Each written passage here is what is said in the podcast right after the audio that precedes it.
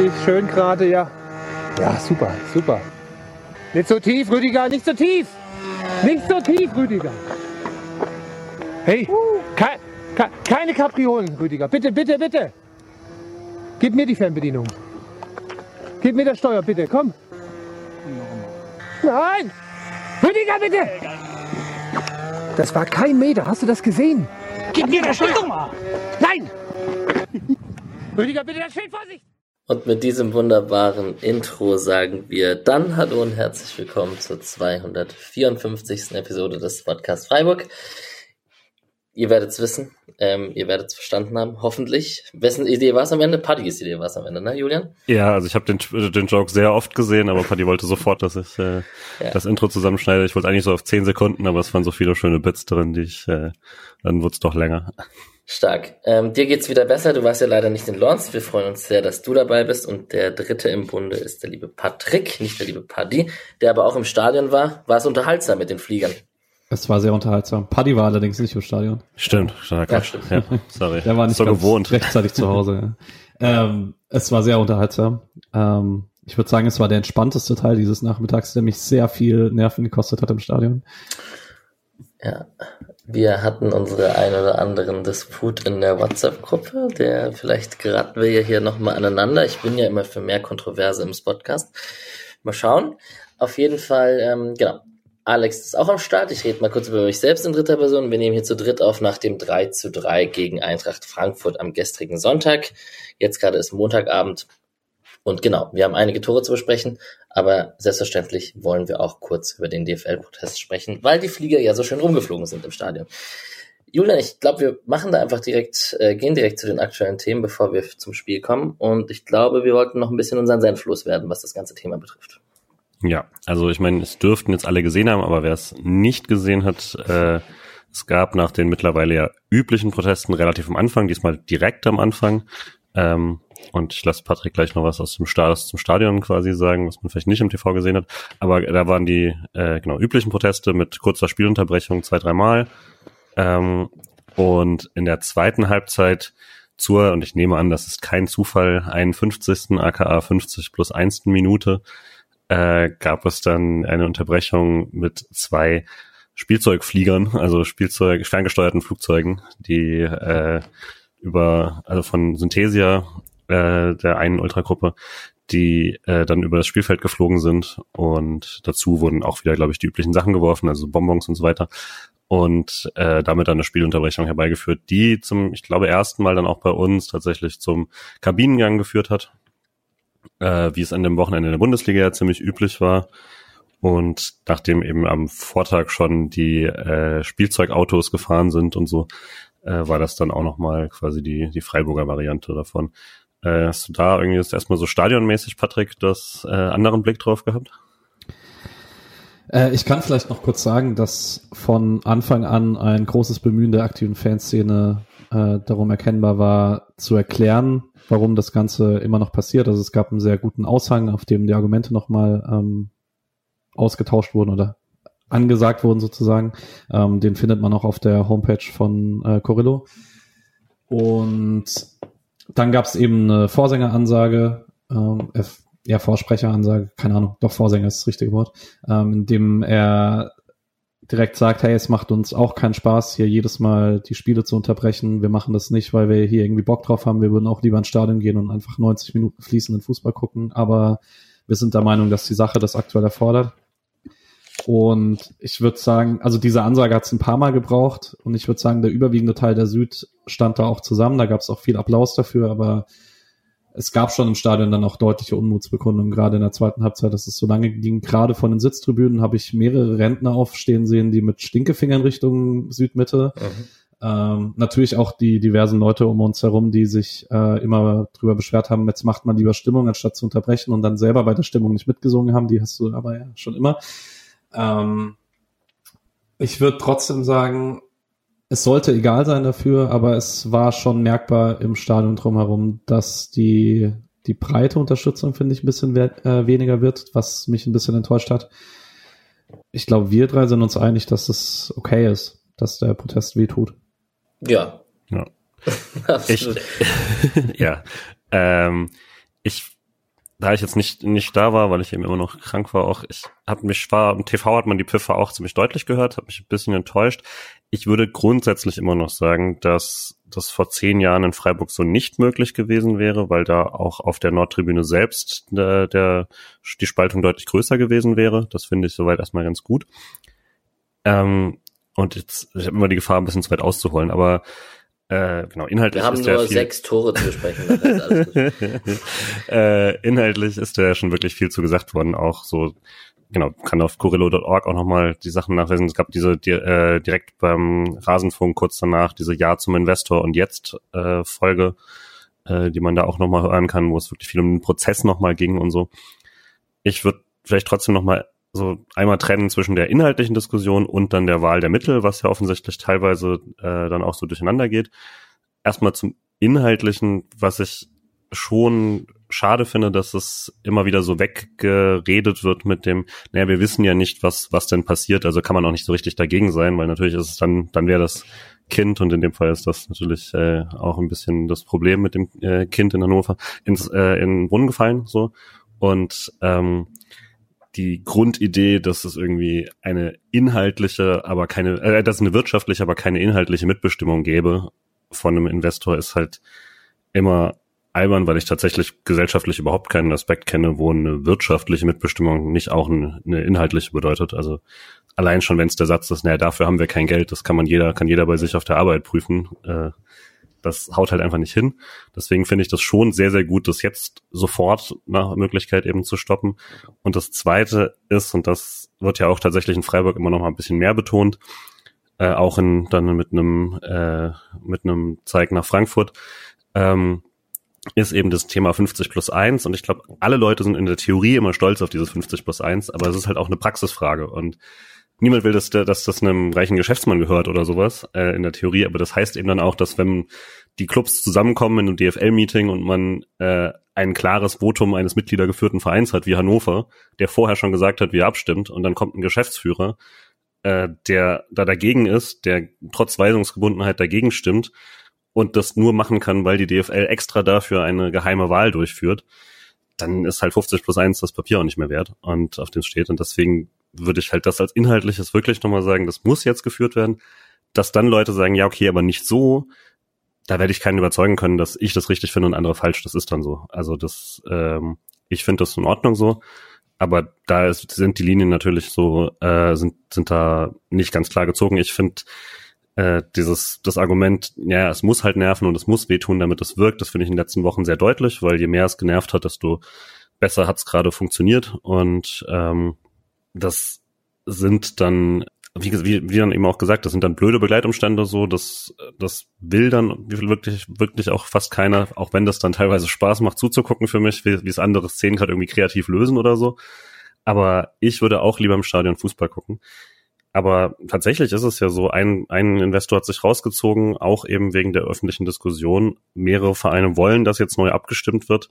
Der Druck ist offensichtlich jetzt viel größer als vor einem Monat. Und deswegen würde ich halt auch sagen, auch die Mittel ergeben für mich Sinn. Und dann sollte man da doch schon, selbst wenn man es nicht gut findet, dann halt vielleicht nicht auch noch aktiv dagegen gehen. Sorry, es verlangen. Nö, alles gut. Ähm, ich meine, das krasse Argument ist ja, dass man die letzten Jahre gesehen hat, was passiert, wenn Fanszenen ohne irgendwie großes Aufheben auf äh, Missstände hinweisen, weil das passiert seit mehreren Jahren sehr geschlossen, ligaweit. Man ist allgemein deutlich besser vernetzt und weist auch geschlossen auf Missstände hin und es passiert original gar nichts. Und das erste Mal, dass tatsächlich was passiert, ist jetzt, wo es halt dem Unterhaltungsprodukt und damit den Werbepartnern und damit allen, wo es Geld herkommt, wehtut. Und ähm, deswegen sind es offensichtlich die richtigen Mittel. Also man kann jetzt drüber diskutieren, wurde auch im Rasenfunk die Diskussion aufgemacht, sind die Flieger jetzt der Schritt zu weit, weil die tatsächlich, wenn der Empfang nicht mehr ausreicht, halt jemandem ins Gesicht fliegen können oder so. Ich weiß nicht, was da für Flieger ins, in Einsatz gekommen sind. Das ist aber Ich eine sehr vage angeschaut. Diskussion. Nicht so teuer, aber es äh, wirkte sehr kompetent, der Flieger. Ich habe ihn mir auf Amazon angeschaut. ja, Das sorry. Bild geht auf jeden Fall sehr hart von dem bösen Das- Ultra mit seinem kleinen Spielzeugflieger. Das ist so toll, ja.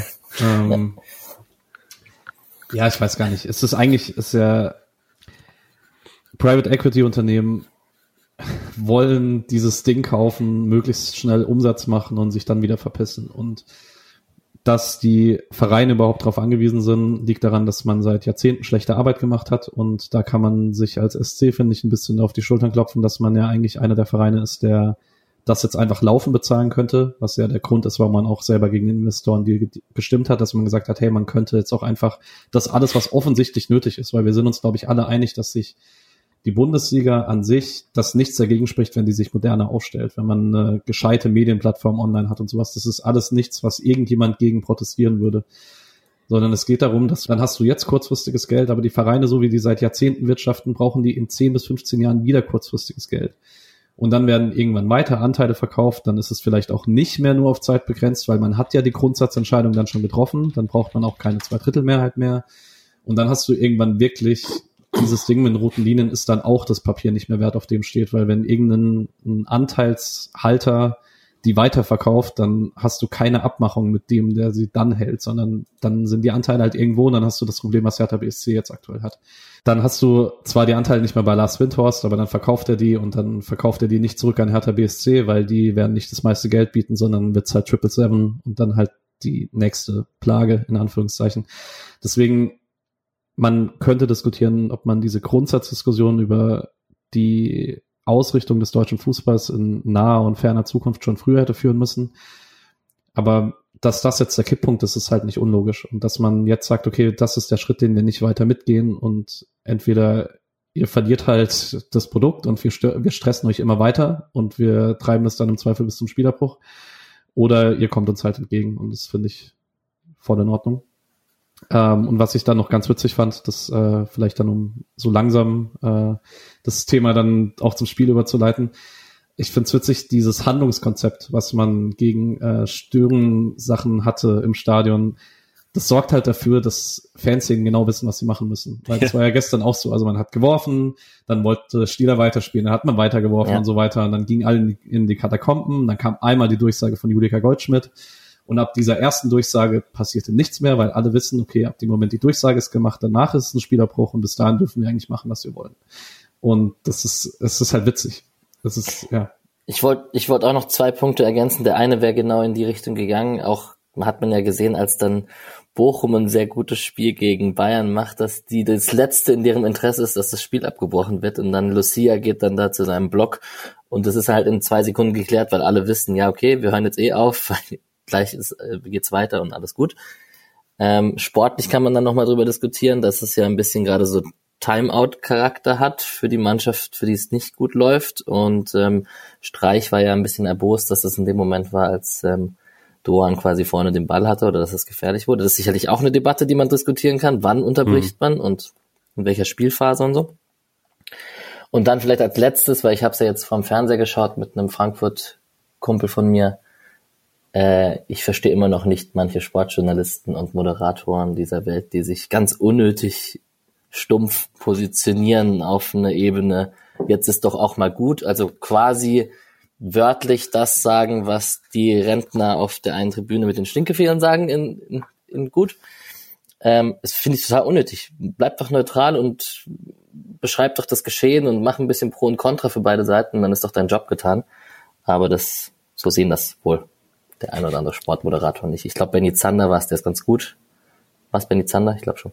Der das ganz gut mit seinen Kollegen mal angesprochen hat oder über seine Kollegen mal angesprochen hat. Aber naja, da sind wir auch noch nicht auf dem besten Wege. Ich fand bei The Zone tatsächlich so, auch der Hagemann hat das dann teilweise immer wieder versucht, so ein bisschen da die Balance reinzubringen ja. und dann, aber das war jetzt schon öfter so, dann kommen halt die Co-Kommentatoren und die hauen dann irgendwie so ja, richtig genau. einfach nur komplett einseitig drauf. Äh, Wäre dann wenigstens fun, wenn mal, ja, wenn jemand andersrum einfach komplett einseitig äh, für den Protest wäre, das hätte wieder was Lustiges, aber das passiert natürlich so eher nicht. Ja. ja, solange das passiert, werden wir es hier thematisieren in dem Rahmen, dem, der, dem er gebührt werden sollte und dann schauen wir einfach mal, was passiert. Ich finde es ganz geil, dass es einen Effekt hat. Gut, ich glaube, dann kann man kurz nochmal, Nick, gehen, Grüße gehen raus, das geht ja gegen Frankfurt. Julian ist ja so ein bisschen Spotcast-Derby, auch mit deiner hm. Wahlheimat. Ähm, wie ist es denn für dich momentan gegen Frankfurt? Bist ist schon kein Spiel wie jedes andere. Nee, ist schon für mich natürlich schon mal ein bisschen wichtiger und dafür lief es jetzt in den letzten Jahren nicht so mega. Ich finde auch nicht so schlimm, wie irgendwie jetzt Leute das teilweise getan haben. Ich finde eine Bilanz, in der größtenteils unentschieden vorkommen, ist jetzt nicht verrückt oder so. Äh, aber ich fand, also für mich ist natürlich schon immer so ein bisschen mehr. Ähm, das Auswärtsspiel ist mir tatsächlich dann aber wichtiger äh, als das Heimspiel im Vergleich, was ja jetzt war ich eh nicht mal da, deswegen ist so ein bisschen abstrakter dann, aber klar, dann schreibe ich währenddessen mit den Kumpeln in Frankfurt und so. Ähm, und klar, foppt man sich dann ein bisschen mehr und sowas. Es ist halt tatsächlich, würde ich sagen, über die letzten, ähm, eigentlich, also ich wohne seit 2009 in Frankfurt und bis auf unser geiles äh, 4 zu 1 war, glaube ich, jedes Spiel halbwegs eng, maximal zwei Tore auseinander oder so und fast immer ein Tor auseinander, super viele Unentschieden, späte Tore teilweise und so.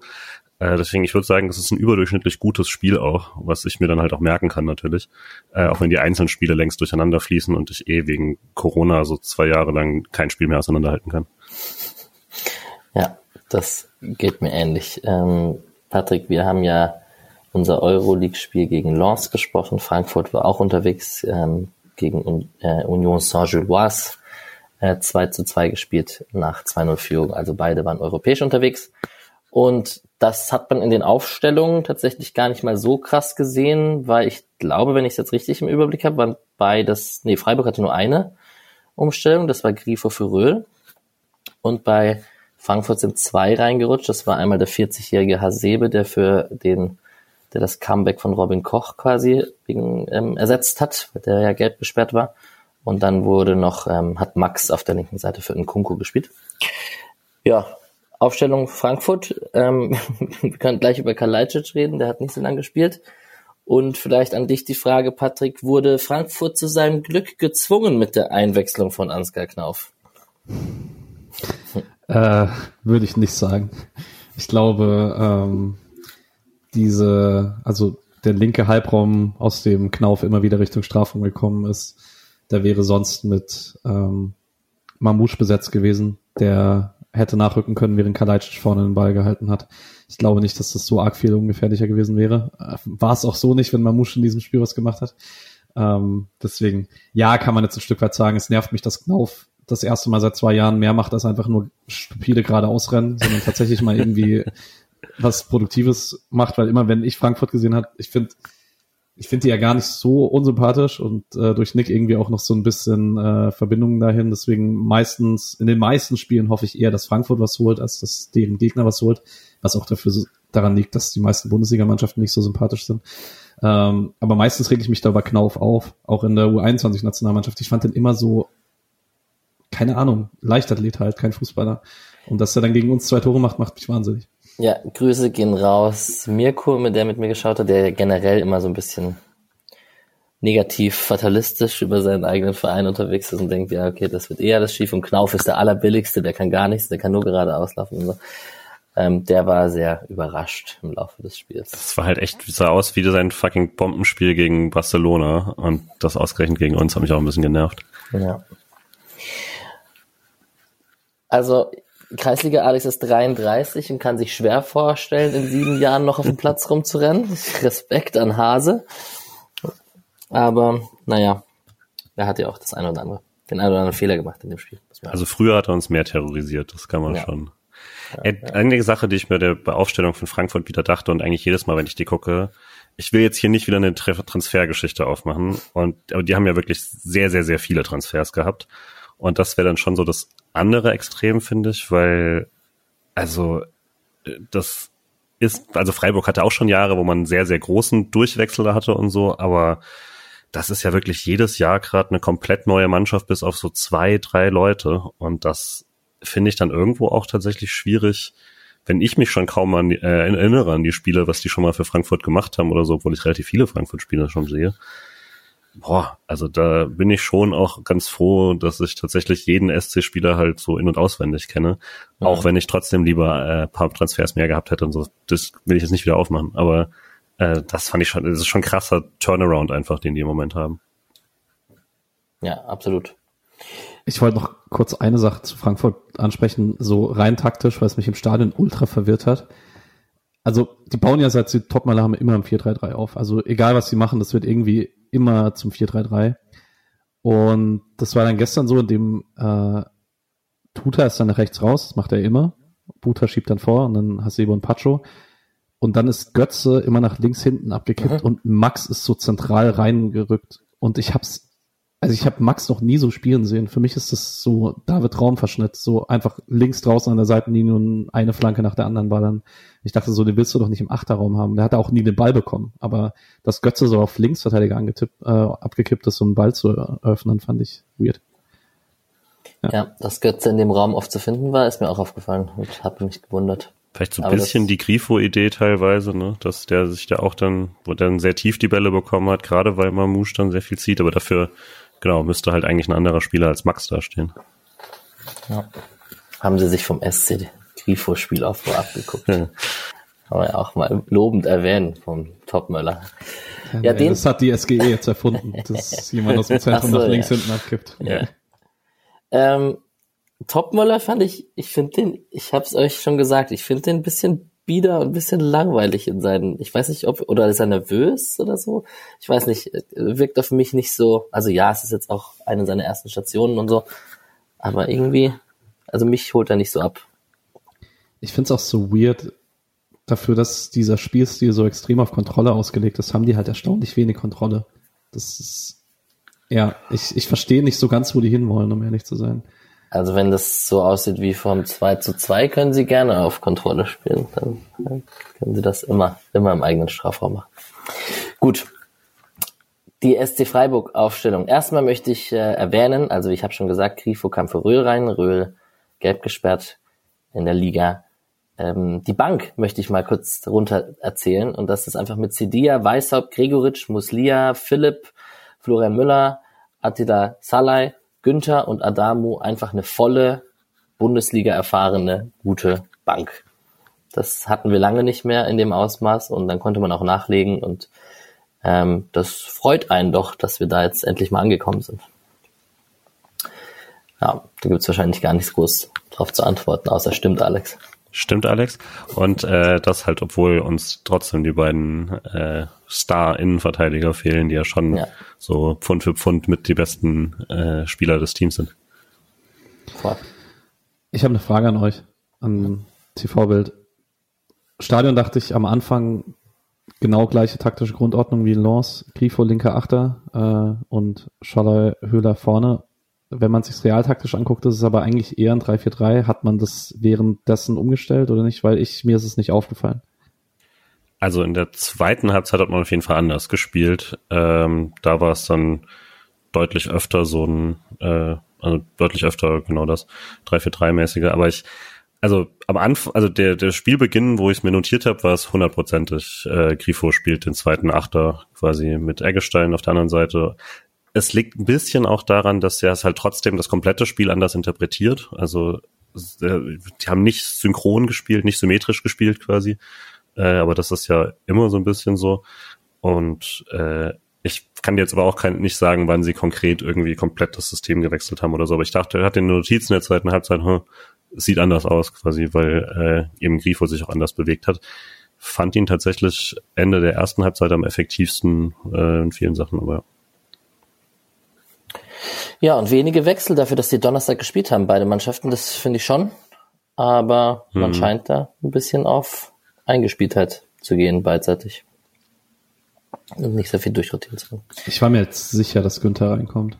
Also Günther war die eine Position, bei der ich dachte, weil alles ja. andere ist halt ein kannst du halt nicht machen, weil du willst dann nicht irgendwie das bisschen Stabilität, was du dann in Lance aufgebaut hast, war mir dann fast klar, dass er nicht in der Dreierkette wechselt oder im Mittelfeldzentrum, außer Röhl, was er musste. Und bei Dorn und Schalloy ist der Abfall einfach zu groß in der Qualität zu dem, was dahinter kommt. Und Höhler nimmst du nicht raus, weil Pressingplan und dieser Pendelspieler Richtung Zehnerraum, äh, Sechserraum und so, gerade mit Skiri da. Aber Günther Makengo war irgendwie für mich offensichtlich, dass das passiert, weil Makengo halt jetzt wieder spielen muss am Donnerstag. Das stimmt, aber es war halt im Rückstand, als dann das Wechselfenster für Streich, was ja aktuell wirklich erst so die Schlussviertelstunde ist, ähm, äh, begonnen hat, da war man halt zurück und dann ergibt es für mich Sinn, dass du Weißhaupt und Muslia äh, da haben möchtest. Ich meinte nicht als Einwechslung. Ich dachte, Günther Ach so, startet. Start. Okay. Ich dachte, weil ja. wegen Rotation, wegen Pause nach Klar, du weißt halt aber wirklich nicht, wie die Spiel, also wie, wie Spielpraxis fit dann jemand ist, ne? Das, also Nick hat ja auch schon mal gesagt, glaube ich, ja genau, das ist klar, für die zweite Mannschaft hat's, hat's gereicht auf jeden Fall. Aber haben wir jetzt öfter gehabt, dass Streich ja dann gesagt hat, okay, das, das heißt aber nicht, dass es 90 Minuten Bundesliga reicht oder so. Ähm, ich frage mich aber auch so ein bisschen, wie es wie es denn aussieht, weil in der zweiten sah er jetzt nicht irgendwie fantastisch aus oder so. Das ist ja aber oft so, wenn da ein Profi runtergeht. Aber äh, ja, jetzt nicht irgendwie, als ob er die ganze Zeit pumpt oder so. Ja, wir werden viel über Doan sprechen. Ich finde es cool, dass man es jetzt mit Janik Keitel auch da hinten in der Rolle hat, dass man diese Dreierkette so, oder ist, man kann es dann immer so eine asynchrone Viererkette nennen, wenn dann Doan vorschiebt, wird Kübler zum Rechtsverteidiger und Keitel und Gulde sind quasi Innenverteidiger in der Situation. So, ich finde es ganz nice, dass man da mit Keitel auch eine Rolle gefunden hat, ähm, die gerade ein bisschen die Lücke stopft. Wird spannend, wie man es die nächsten Wochen weiter löst, hoffen wir mal. Aber bei Lienhardt und Ginter dauert es noch ein bisschen, bei beiden wahrscheinlich. Ne? Darf ich noch eine Sache vom Aufwärmen sagen? Na klar. Alle SC-Spieler sind weggerutscht beim Torschuss. Deswegen, das, was nachher bei 0-1 passiert, ich war null überrascht, weil jeder zweite Torschuss beim Aufwärmen lag jemand auf dem Boden. Und dann haben sie noch fünf Minuten vor Anpfiff bewässert und ich dachte so, Alter, warum? War es schön seifig. Ja, richtig seifig. Ja. Aber nur für uns anscheinend. Scheinbar. Schlechte Schuhe. Naja, so, wir haben ein Spiel vor uns mit ganz vielen Highlights, beziehungsweise mit vielen Toren. ja, das passt vielleicht besser. Wenn man nach den äh, Mischa-esken ersten zehn Minuten fragt, ist es natürlich schwierig, wenn man da viele Proteste, fliegende Bonbons und die Kalajdzic-Verletzung drin hat. Tat die Pause dem SC gut? Fragezeichen. Also würde tatsächlich sagen, ist da, also da die Protestpause ja wirklich nach wenigen Sekunden quasi schon war, I don't know, das, das war mehr oder minder ein zweiter Start sozusagen. Nach dem Kalajdzic-Zusammenbruch äh, gab es dann tatsächlich mal eine Chance, aber eigentlich würde ich sagen, die erste Viertelstunde ist komplett Highlight befreit. Ähm, ich hätte deswegen auch, also ich hatte sowohl in den Highlights wurde sehr positiv über dieses Spiel gesprochen und im Rasenfunk war es auch irgendwie das fantastischste Spiel des Wochenendes und so. Das ist ein bisschen und, übertrieben, ja. Und also ich will jetzt auch kein Interesse an 3-3, das ist cool, das ist fun, das verstehe ich schon. Ich will jetzt nicht hier irgendwie Fußball-Hipster, aber bla bla machen, aber also ich hatte mit jemandem Aber du willst schon, oder? Ja, ich will schon, weil äh, ich hatte geschrieben mit jemandem danach und wir waren schon relativ einig, dass es eigentlich ein sehr mäßiges 3 zu 3 war. Also, also weißt du, wenn es sowas gibt. Ähm, die Chancen kommen dann später auch noch, aber es ist kein Zufall, dass man wirklich, also es gibt diesen ganz netten Angriff eben nach so 13 Minuten, wo dann, äh, wo Doan super frei ist und Schaller sieht ihn nicht und verlagert deswegen nicht direkt und das ist ein bisschen nervig. Dann kriegt er fünf Sekunden später den Ball und treibt ihm trotzdem gut vor, wo ich schon dachte, okay, Do äh, Doan ist drin und Schaller spielt diesen Chip in den Strafraum und Höhler macht so einen komplett harmlosen Kopfball drauf, auch keine gute Position dafür und so. Ähm, aber jetzt irgendwie, dass, dass man äh, also ich fand es intensiv, man, man presste auch ganz gut teilweise. Äh, man hat Frankfurt versucht, immer den halbhohen Ball in die letzte Kette zu spielen, vermutlich um diese unerfahrene Zusammenstellung der Abwehr irgendwie da auch zu testen. Aber toll fand ich das Spiel jetzt nicht in den, bis zum Frankfurter Tor fast. Eine taktische Beobachtung, weil es gerade gepasst hat zu dem, was du gesagt hast mit der Scholler auf Doan-Szene. Man hat ja immer wieder so auf rechts überlagert ähm, wie schon in Laws. Nicht ganz so extrem, aber um, auch ein bisschen zu sehen. Aber ganz so extrem machst du es nicht, wenn Krief auf dem Feld steht. Und dann musste Frankfurt ja der Personal hinschieben, um halt die Leute zu decken. Und dann ist Doan immer mal wieder dahinter in die Tiefe gestartet. Und er hatte da echt teilweise richtig Raum vor sich. Und man hat das konsequent nicht angespielt. Und es gibt eine Situation, wo Kübler ihn wirklich komplett frei auf die Reise Richtung Tor schicken kann und da rastet Streich draußen aus, also als Kübler abdreht und Richtung Zentrum. Das sieht man, glaube ich, im TV-Bild nicht so sehr, aber Streich hat schon die zwei Male davor, war so ein bisschen, äh, winkt er so dann nach rechts raus und dann beim dritten Mal, da war Doa noch richtig pissig. Ähm, also da hatte man offensichtlich einen taktischen Plan, hat ihn dann aber irgendwie trotzdem nicht komplett zu Ende gespielt. Das war merkwürdig. Und äh, weil ich gerade gesagt habe, das Pressing, das eigentlich, also äh, habe ich auch ein bisschen quatschig, quatschig wiedergegeben, weil sobald Frankfurt wirklich den Ball hatte und man nicht irgendwie so schnell im Gegenpressing sein konnte oder sowas, war eigentlich das Mittel ja, dass man sich stattdessen komplett, nicht komplett zurückgezogen an, an den Strafraum, aber man hat halt einfach nicht gepresst, man hat zugestellt und man hat so ein bisschen, würde ich sagen, die Frankfurter Harmlosigkeit gegen sich selbst nutzen wollen. äh, was jetzt, ich glaube, Ike, Ike Hessler, Zitat, bis zum 0 zu 1 auch gut geklappt hat, ne? aber äh, tatsächlich fand ich das nachvollziehbar. Ja, Sascha Kalajdzics Vermutung, oder ist dann durch, ne, dass es ein Kreuzbandriss ist. Ja, das war schon ähm, hart, ne? Da kann man auch eine gute Besserung sagen und ein bisschen Mitgefühl haben, ist auch ein cooler Zocker. Dritte, glaube ich jetzt. Ne? Ja, und der älteste ist er auch nicht. Also schon sehr, sehr bitter. Genau, da wurde Ansgar Knauf eingewechselt. Ansonsten bis zum, bis es losgeht mit den Toren. Keitel hatte eine gute Aktion gegen Mamusch. Äh, Makengo war einmal ganz offensiv mit dabei, hat dann nochmal abgedreht im gegnerischen Strafraum, aber einfach auch sinnbildlich dafür, dass Makengo, ich finde, sich mehr offensive Läufe mittlerweile zutraut mit jedem Spiel, was er spielt. Also mehr, immer mehr Günther. Und genau, ich habe es aus dem Kicker in der, in der 25. Minute. Ja, Patrick, möchtest du was davor sagen? Sorry, ich mochte auch was, was davor sagen, weil es ist so ein bisschen andeutend ist zum 0-1. Ja. Ähm, Julian hat ja gerade gesagt, man hat gestellt. Und man hat das ja auch gemacht, indem man die eigenen Ketten super eng zusammengeschoben hat. Und Frankfurt hat dann auch immer wieder probiert, diese Chipbälle zu spielen, die Freiburg auch probiert hat, äh, diesen kompakten Block und dann einfach mit Tempo direkt in die Tiefe zu kommen. Und ich finde, man hat bei Freiburg schon sehr gesehen, dass einfach krass Tempo in der letzten Kette fehlt. Das ist, äh, Ginter ist ein bisschen schneller als die drei, die da jetzt spielen und Lienhardt macht das sehr oft mit sehr gutem Stellungsspiel. Aber, also ich sehe es jetzt gerade im Kicker-Ticker, den ich auch neben dran auf hab. Ich hätte die Minute nicht sagen können, aber der in der 19. ist mir sehr präsent gewesen im Stadion. So ein Chipball von Chaibi von links, den, bei dem Skiri und Tuta dann komplett frei einlaufenden Strafraum und beide so ein Schritt fehlt, um einen freien Abschluss zu haben. Und leider zieht sich das so ein bisschen durch und es passiert gar nicht so viel Gefährliches draus, wie hätte passieren können, aber war schon sehr riskant, da die Ketten so eng zusammenzuhalten gegen Frankfurt. Mhm. Und vielleicht als letztes vor dem Tor, wenn man selbst dann mal, weil du mal Känguru eingespielt hast, es gab, äh, als man wirklich mal einen ewig langen Ball da links rausgespielt hat, was eigentlich auch ganz gut geklappt hat, weil Frankfurt das eher auf, aufgelassen hat, äh, hatte man dann von rechts, äh, von links zwei, drei Mal tatsächlich so ganz gute Flankensituationen, einmal Grifo, einmal Höfler. Aber das Problem jeweils war halt auch bei der Höfler-Flanke dann, das geht halt am Schluss auf Doan. Und der hatte schon mal ein Kopfballtor, glaube ich, aber äh, das ist natürlich dann auch nicht der Zielspieler. Der läuft halt auch gut ein. Der war der einzige, fand ich, der sich da richtig gut bewegt hat beim Einlaufen und so. Das, das war gut, aber am Schluss musst du halt das Kopfballduell auch gewinnen und da kann der Arme ja wirklich nicht viel für, dass er nicht der Richtige ist. Ja. Genau, und dann kam der Ticker, der arme Tickerer vom Kicker in der 25. Minute, der geschrieben hat, die Chancenarmut spricht auch für die Arbeit gegen den Ball. Die Defensivverbünde beider Mannschaften agieren bislang sehr stabil. Jinx. Genau, weil ab dem Zeitpunkt ging's los. Keitel stand nicht so stabil. Patrick, du hast es schon erwähnt. Die Flanke von Max ist nämlich nicht so gut. Mirko neben mir so, Max ist so billig, die Flanke ist so scheiße, wie kann der dafür belohnt werden? Das kotzt ihn so an. Ähm, ja, da passiert nämlich eigentlich gar nichts. Ja, aber Keitel steht auch zum zweiten Mal in dem Spiel einen Schritt zu weit vorne für den langen Ball. Also ist nicht die erste Szene und dann hat er aber eigentlich noch genug Zeit, um sich zurückzuorientieren und rutscht dann aus. Ähm, ja, und dann ist Mamouche halt im Strafraum am Ball. Gulde macht's nicht schlimm, dafür, dass er halt nicht der beweglichste Innenverteidiger ist, sondern woanders seine Stärken hat.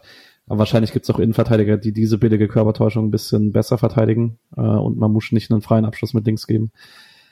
Und dann ist er halt auch nicht so platziert. Also es ist kein Artubolo-Fehler, aber es ist halt klassischer Artubolo gegen Flachschüsse diese Saison.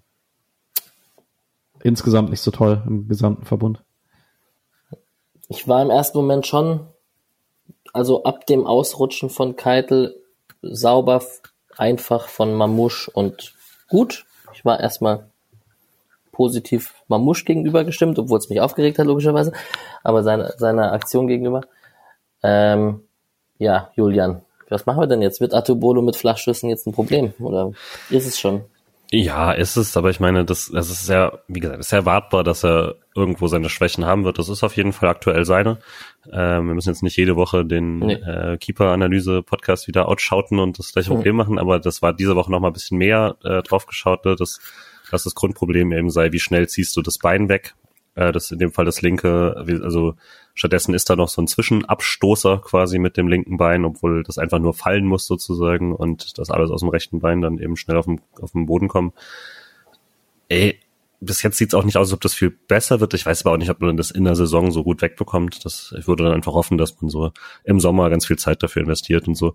Ähm, ich glaube nicht, dass es irgendein grundsätzliches Ding ist oder sowas, sondern halt was, an was man arbeiten muss. Ich vermute auch tatsächlich, dass jeder Gegner aktuell dann diese Analyse auch bekommt. Ne? Also, dass, wenn wir es wissen, sollte dass jeder gegnerische Trainer wissen, zumindest die Guten. Ich gehe auch davon aus, dass Lance das dann weiß, äh, dass man in so einer Situation halt möglichst flach abschießt. Ähm, ja. Ich würde tatsächlich auch sagen, hier Gulde hat ein bisschen einen Scheißjob dafür, da kann ich so viel machen, aber klar, am Schluss den offenen Abschluss zulassen ist auch nicht toll. Und er kommt auch schon ganz schön hart für Atubolu. Also ich würde jetzt auch nicht sagen, das ist irgendwie ein krasser Torwartfehler oder so. Ich finde auch nicht, dass er den halten muss. Ähm, das ist ein absolut at best ist das ein 50-50-Parade. Eher, eher ein bisschen weniger. Und äh, das Problem ist halt eher, dass er keine davon macht. Ne? Und äh, das merkt man dann auf Dauer. Aber das Tor würde ich dann schon eben größtenteils der Ausrutscher und dann eben das ja. Gulde will halt, glaube ich, auch den Passweg zumachen und so, das, äh, sonst wäre es noch einfacher zu schießen, aber ähm, dass da halt eine von den Szenen müsste mal gehalten werden. Ja, ich glaube auch, dass es das ist, dass wenn er mal so einen rauskratzt, dann kann man sich daran auch wieder hochziehen. Also, also vielleicht SofaScore hat bei Post-Shot Expected Goals beim 1-0 0,6 und beim 2-1 0,8, wenn wir da vielleicht kombiniert drüber reden. Also mit den 50-50 at best hast du auf jeden Fall recht. Ja, und dann stand es 1 zu 0, aber Story of this Game, der SC hat Bock auszugleichen ähm, und ich glaube, ich kann direkt anfangen, darüber zu erzählen, wie die Entstehung zum 2-0 passiert ist. Patrick, du hast vorhin von Überladung auf rechts gesprochen. Hat man, obwohl man da auch in Unterzahl war, also Doan und Eggestein haben das einfach sehr gut gegen drei Leute gemacht, vor allem Doan mit der Hacke einmal durchgezockt. Der war eh spielfreudig und defensiv gallig unterwegs an dem Tag. Ich glaube, der kommt relativ gut weg am Ende des Tages hier auch in dieser Folge.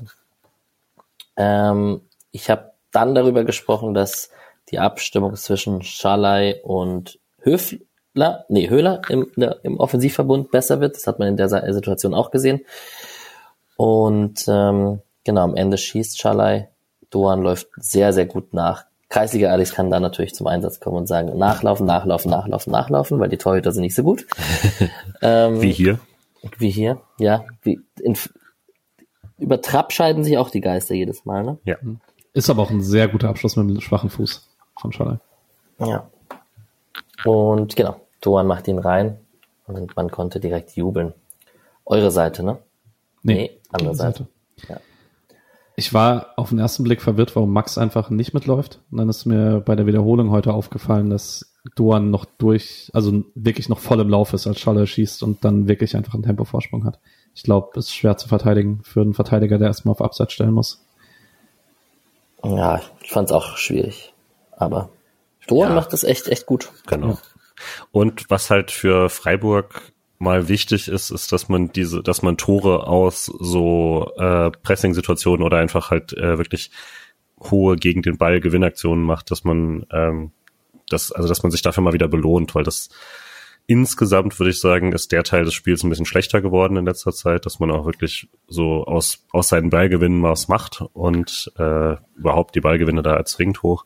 Und das sind dann gleich zwei Tore heute, die daraus fallen. Ähm, und also am, am gegnerischen Einwurf Ball gewinnen und dann sind alle da und äh, bei dem Schuss sind ja schon äh, sechs Freiburger am Strafraum, vier sind im Strafraum und äh, Dorn rennt dann halt auch einfach richtig gut durch, klar, aber generell fand ich das äh, fand ich das gut und richtig vom SC und ich fand das auch absolut korrekt, so dass man da schnell ausgleicht. Fand nicht, dass Frankfurt sich irgendwas verdient hat.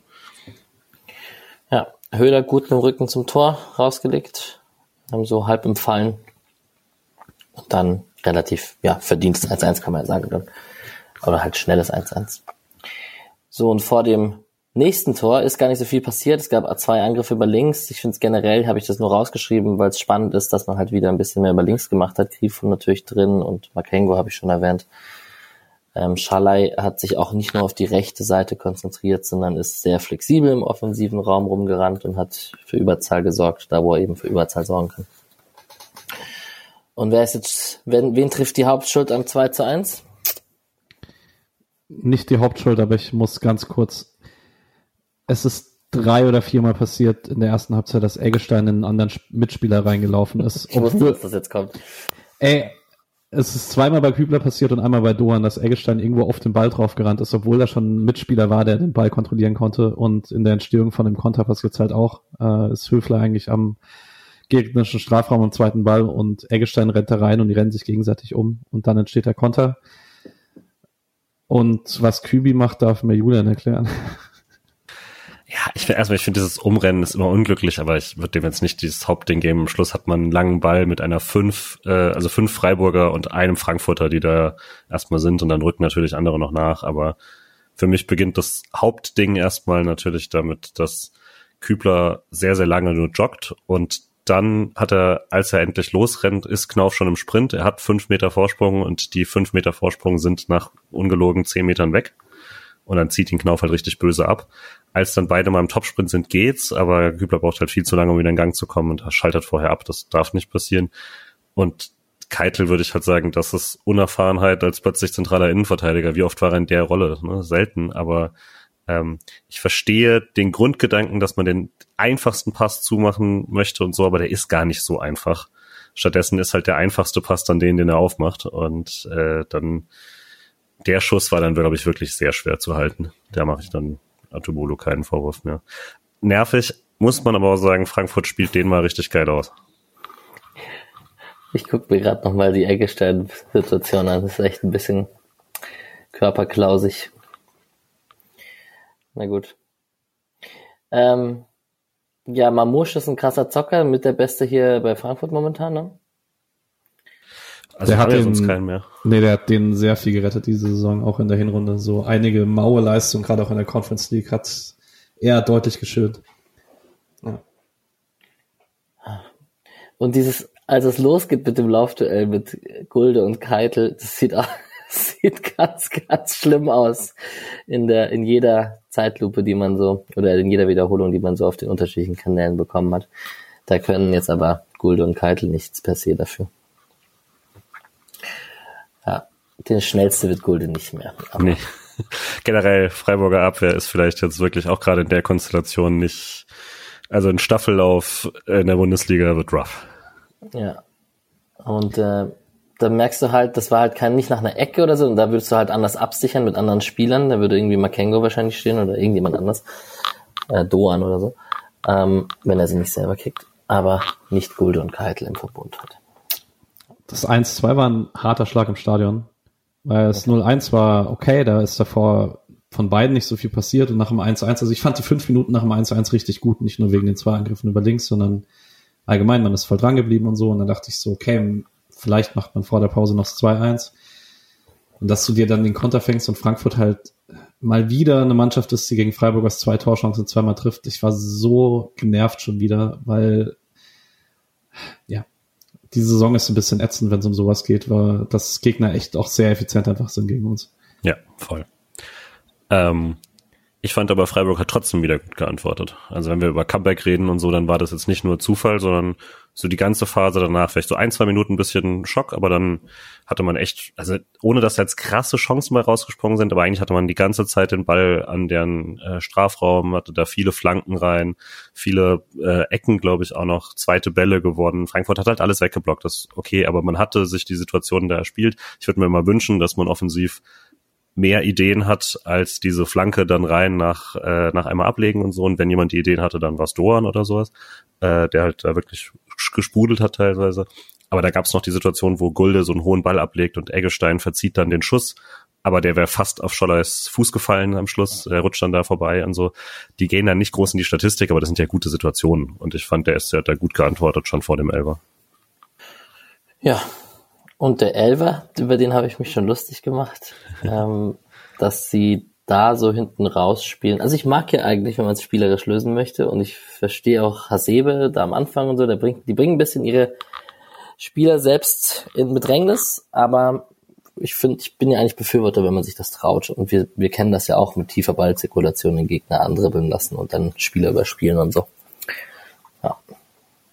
Höhler macht sehr gut und holt den Elber raus. Voll, ne? Also richtig auch, alle pressen da aber auch richtig gut. Also das, das wirklich von, von allen Beteiligten fand ich das top und Höhler halt da dann endlich mal den, also wir hatten es von einem möglichen Laufduell von Höhler gegen Hasebe und ich, ich weiß nicht, ob Hasebe jemals so eine Situation zukommen lässt. Das ist vielleicht die weirdeste Version von einem Laufduell, aber es ist irgendwie auch eins und Höhler gewinnt halt. Ist auch, das ist halt das, was Streich so liebt, ne? Also auch da direkt Richtung Bank geguckt, erstmal springen alle auf und Streich hat das Ding, als der Elfmeter gepfiffen wurde, mehr gefeiert als viele Tore diese Saison. ähm, das war ja schon in der Vorbereitung, als Hüller dieses eine Tor schießt, wo er vom Keeper angeschossen wird, weil er hinzupresst. Da rastet Streich auch richtig aus, so für ein Testspiel. Also er liebt das halt, wenn, wenn Stürmer sich da vorne dann belohnen für den Weg, den ja. von ihnen verlangt. Ja. ja, und was war's? 25 von 27, Julian? Genau, und äh, ich glaube, da ist halt einer dabei, den er verschossen hat und dann im Nachschuss reinmacht. Ich weiß nicht, ob er der gezählt wird, aber es gibt auf jeden Fall den einen. Äh, der Riemann, ne? Ja, ja, und ich meine, der ist, der muss als Verschossener eigentlich drin sein in der Statistik. Und ich würde sagen, natürlich ist das eigentlich kein Verschossener und dann, äh, also es ist so nah an automatisch, wie es in der Bundesliga halt gibt. Trapp war dran. Ich stand zweimal in meinem Leben in der Kreisliga im Tor und einmal im Leben musste ich gegen einen Elfmeter äh, springen und mir ist genau das passiert, was Trapp passiert ist. Das ist sehr frustrierend, wenn du dran bist, aber deine Kinderärmchen nicht stark genug waren, um den, um den Trapps berühmte Kinderärmchen. Ja, genau, so wollte ich das genau sagen. ähm, ja, hat Grifo einfach ihn noch mehr gedemütigt und ihm gezeigt, ich mache ihn auch, wenn du dran bist. Das ist doch auch gut. Erinnert ihr euch an den anderen verschossenen Grifo-Elfmeter in der Bundesliga? Okay, nee. spontan nicht. Äh, 21, 22 gegen Hoffenheim, gegen Baumann. Da hat man dann in der 94. die Niederlage bekommen. Das war noch Corona-Zeit, 750 Zuschauer. Nico Schlotterbeck hat für Freiburg getroffen nach einer Ecke. Und da hat, das weiß ich nur noch, weil ich mich im Podcast dann darüber aufgeregt habe, dass ich es immer nicht mag, wenn Schützen gegen Torhüter schießen, gegen die naja. sie schon mal äh, Training gespielt haben. Genau. Das erinnere ich mich. Ja. ja. ja, die Quote ist krass. Also sehr, sehr krass. Und ähm, sie hält gerade. Ist doch auch gut. Der wievielte in Folge? Nein, keine Ahnung. Weiß jetzt nicht so. Ja, 2-2 zur Pause. Eigentlich so, wie Julians gesagt hat, die Chancen, die es gab, waren halt drin. Es war jetzt trotzdem davon abgesehen, gab es jetzt nicht haufenweise Chancen aber ein torreicher Sonntagmittag. Aber schon, also mit jeder Schuss ein Treffer ist nicht ganz wahr, aber schon verdammt nah dran, ne? Ja, absolut.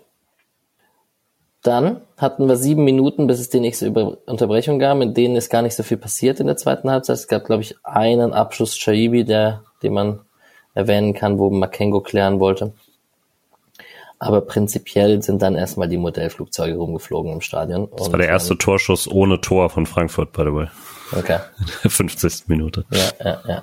Das ist vielleicht nicht unwichtig.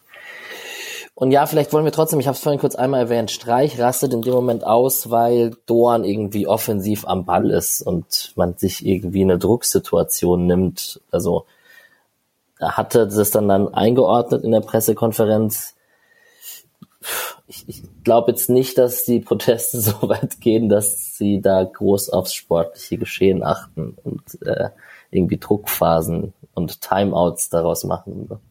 Und to be honest, als die Flieger losgehen, ist der Ball eindeutig in der Frankfurter Hälfte. Ja. Und dann ergibt sich ein Gegenangriff, den Freiburg wirklich schön ausspielt. Das, deswegen hat sich Streich, glaube ich, auch so aufgeregt. Und dann wird der Ball nochmal rechts raus verlagert. Und Doan hat dann eine freie Flanke und man ist im Strafraum, glaube ich, irgendwie vier gegen vier besetzt.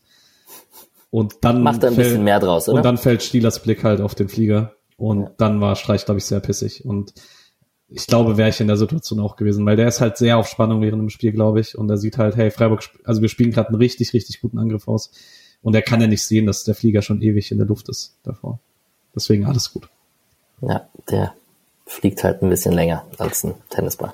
Ich also. weiß nicht, ob hast du das gesehen, wie der Gelbe wieder in Fahrt gekommen ist, weil der lag von Anfang an komplett harmlos am Fünfer, jemand hat ihn runtergeschmissen oder so und dann hört man nur noch, ah, der ist wieder unterwegs und am Schluss sieht man ihn halt in Artubolus Hand, aber das haben sie nicht gezeigt. Also ich habe ich hab den Gelben relativ spät gesehen, weil der Schwarze war sehr auffällig, der war auch in unserer Hälfte unterwegs und dann habe ich irgendwann gesehen, ah, der Gelbe geht da noch in die Luft und ähm, landet in der gegnerischen Hälfte. Ich hatte also vor Spielbeginn schon Gerüchte gehört, dass es zwei Modellflieger geben wird. Deswegen war ich nicht komplett überrascht. Ähm, ja, war schön. Ja, war schon, war schon witzig. Hat Flugplatz-Jokes bieten sich an. Ne? Ja, Ihr werdet schon was finden. Ja. Hallo, Flieger. Gut, dann haben wir, und dann ging es dann irgendwann weiter. Spielerbruch, wir haben es schon durchgekaut gerade vom, vom, vom, vor der Besprechung des Spiels, dass, dass man das nicht in Kauf genommen hat und dann kamen die Leute wieder rein und dann ging es wieder weiter. Mm, Ansgar Knauf, Weltfußballer, hat versucht, einen Seitfallzieher zu machen, den Atubolo dann halten konnte. Da wäre ich aus. Das, da wäre ich. Ich weiß nicht, was ich gemacht hätte. Ich will aus dem Stadion raus. Ah, und genau, Keitel hatte eine sehr gute Aktion gegen Mamouche, aber schon in der Pause hat Keitel ja ein bisschen mit Rückenschmerzen geklagt. Das konnte man im Fernsehen gut sehen. Ich weiß nicht, ob ihr das im Stadion gut sehen konntet. Hat dann, glaube ich, auch Schmerzmittel oder irgendwas abgereicht bekommen. Und ähm, ist ja dann, später wird er ja dann auch ausgewechselt mit seinen Rückenproblemen. Muss man auch, kann man auch nur hoffen, dass das nichts Ernstes ist. Würde die These aufstellen, ohne die Pause durch die Fans hätte er der raus. Keitel früher rausgemusst, weil das die den gerade nochmal irgendwie hinbiegen, aber der hatte sehr klar Schmerzen. Ja. Ähm, Höhler hatte noch so eine Kopfballchance, die er nicht ganz gedrückt bekommt. Das war ganz gut. Ich fand generell, auch wenn Frankfurt da auch so ein, ein zwei Situationen hatte, Mamouche kommt noch mal so Doan auf irgendeine Szene. Ähm, ich fand den SC in der zweiten Halbzeit da eigentlich echt gut, auch nach der Unterbrechung. Es hat ihm nicht geschadet irgendwie. Direkt nach der Halbzeit hatte ich so eine Notiz, das weil Mischa das früher immer so gerne notiert hat, wo man wirklich mal ganz tiefe Ballzirkulation und dann von nach links wieder zurück nach rechts, bis man tatsächlich dann äh, Keitel frei andribbeln lassen konnte mit einem guten Pass Richtung Höhler im Strafraum. Hat dann nicht geklappt, aber das war wirklich so bestimmt 15 Stationen oder sowas, die man sich da einfach durchgespielt hatte. Hatte man jetzt länger nicht, dass man wirklich so dachte, ah, guck mal, wir können kicken. So, das hat mir ganz, das hat mir Spaß gemacht. Ich fand ähm, bis zu dem Zeitpunkt Grifo auch ziemlich ordentlich. Da haben wir uns auch drüber gestritten, wie das so war ab so der 60. fand ich dann leider nicht mehr so. Aber er hatte noch eine richtig gute äh, Flanke, die, wo Eggestein super frei ist und irgendwie am Ball vorbeisegelt. Und das ist nicht super nah am Tor, aber von dem, von dem Schnitt, wie die Flanke kommt und wie Eggestein anfliegt, solche hat man auf jeden Fall schon reingemacht. Und ich verstehe gar nicht, wie er ihn nicht getroffen hat, weil es ist nicht so, dass ihm der Platz nicht reicht. Irgendwie köpft er einfach daneben. Das war ein bisschen frustrierend. Äh, ich habe zu allen drei Sachen eine Antwort. Ich fange von hinten an. Äh, Wow. Die Eggestein-Situation war sehr witzig, weil der ganze Block gefühlt gleichzeitig Hä gerufen hat, weil keiner verstanden hat, wie Eggestein in den Ball vorbeispringt. ähm, und wirklich alle schon aufgesprungen waren zum Jubeln. Ähm, Grifo habe ich, glaube ich, im Stadion einfach sehr viel schlechter wahrgenommen, weil ich, weil die Standards wirklich nervig schlecht waren und zwar über das ganze Spiel hinweg, außer im Elfmeter. Und zum, zur tiefen Ballzirkulation. Ich find's cool, dass sich bei Atubodo dieses, ich will Mhm. jetzt nicht, nicht alles, was irgendwie geduldig auf den Gegner warten, das ist der Zerbi-Fußball. Aber es ist schon, Ja. äh, man sieht's in der Rückrunde deutlich häufiger, dass Atubolo einfach wartet, bis ein Gegner ihn anläuft und zwar auch bis zur letzten Sekunde. Er hat es einmal man- ganz extrem gemacht, also Genau. mit einer Körperbewegung gemacht, wo man es richtig gemerkt hat, okay, er möchte ihn jetzt auswackeln im letzten Moment. So. Genau. Ja. Und es, es macht ja grundsätzlich auch Sinn, weil jedes Mal, wenn dann Frankfurt angelaufen ist, konnte Keitel dann halt fünf bis zehn Meter frei antribbeln und das ist einfach ein deutlicher Vorteil. Ja. Zu Grifo würde ich auch mit der, mit der ersten Stunde mitgehen. Da waren auch viele Verlagerungen auf die andere Seite, auch flache, so Nähe des eigenen Strafraums noch. Also einfach Spielaufbau, den man, weil er ein bisschen tiefer stand in der einen oder anderen Situation, wo er wichtig war. Und die weil kamen sich- auch fast alle, ne? Also Genau. die Passqualität. so raus auf gut. Doan oder raus auf Kübler, der dann auf der Seite stand. Also, ja. Na gut, und dann kann man eigentlich sagen, dass das, was in der 72. Minute passiert, äh, aus dem Nichts passiert und deswegen macht es umso wütender. Und da frage ich mich wirklich, wen die Hauptschuld trifft, weil ähm, Knauf macht das gut und nimmt den an und schweißt ein. Da kann man auch näher an ihm dran stehen, glaube ich. Da kann man auch drüber diskutieren. Aber dass Mamusch da durch Kübler, Eggestein und Doan so durchläuft, darf halt so nicht passieren, leider. Gar nichts groß hinzuzufügen.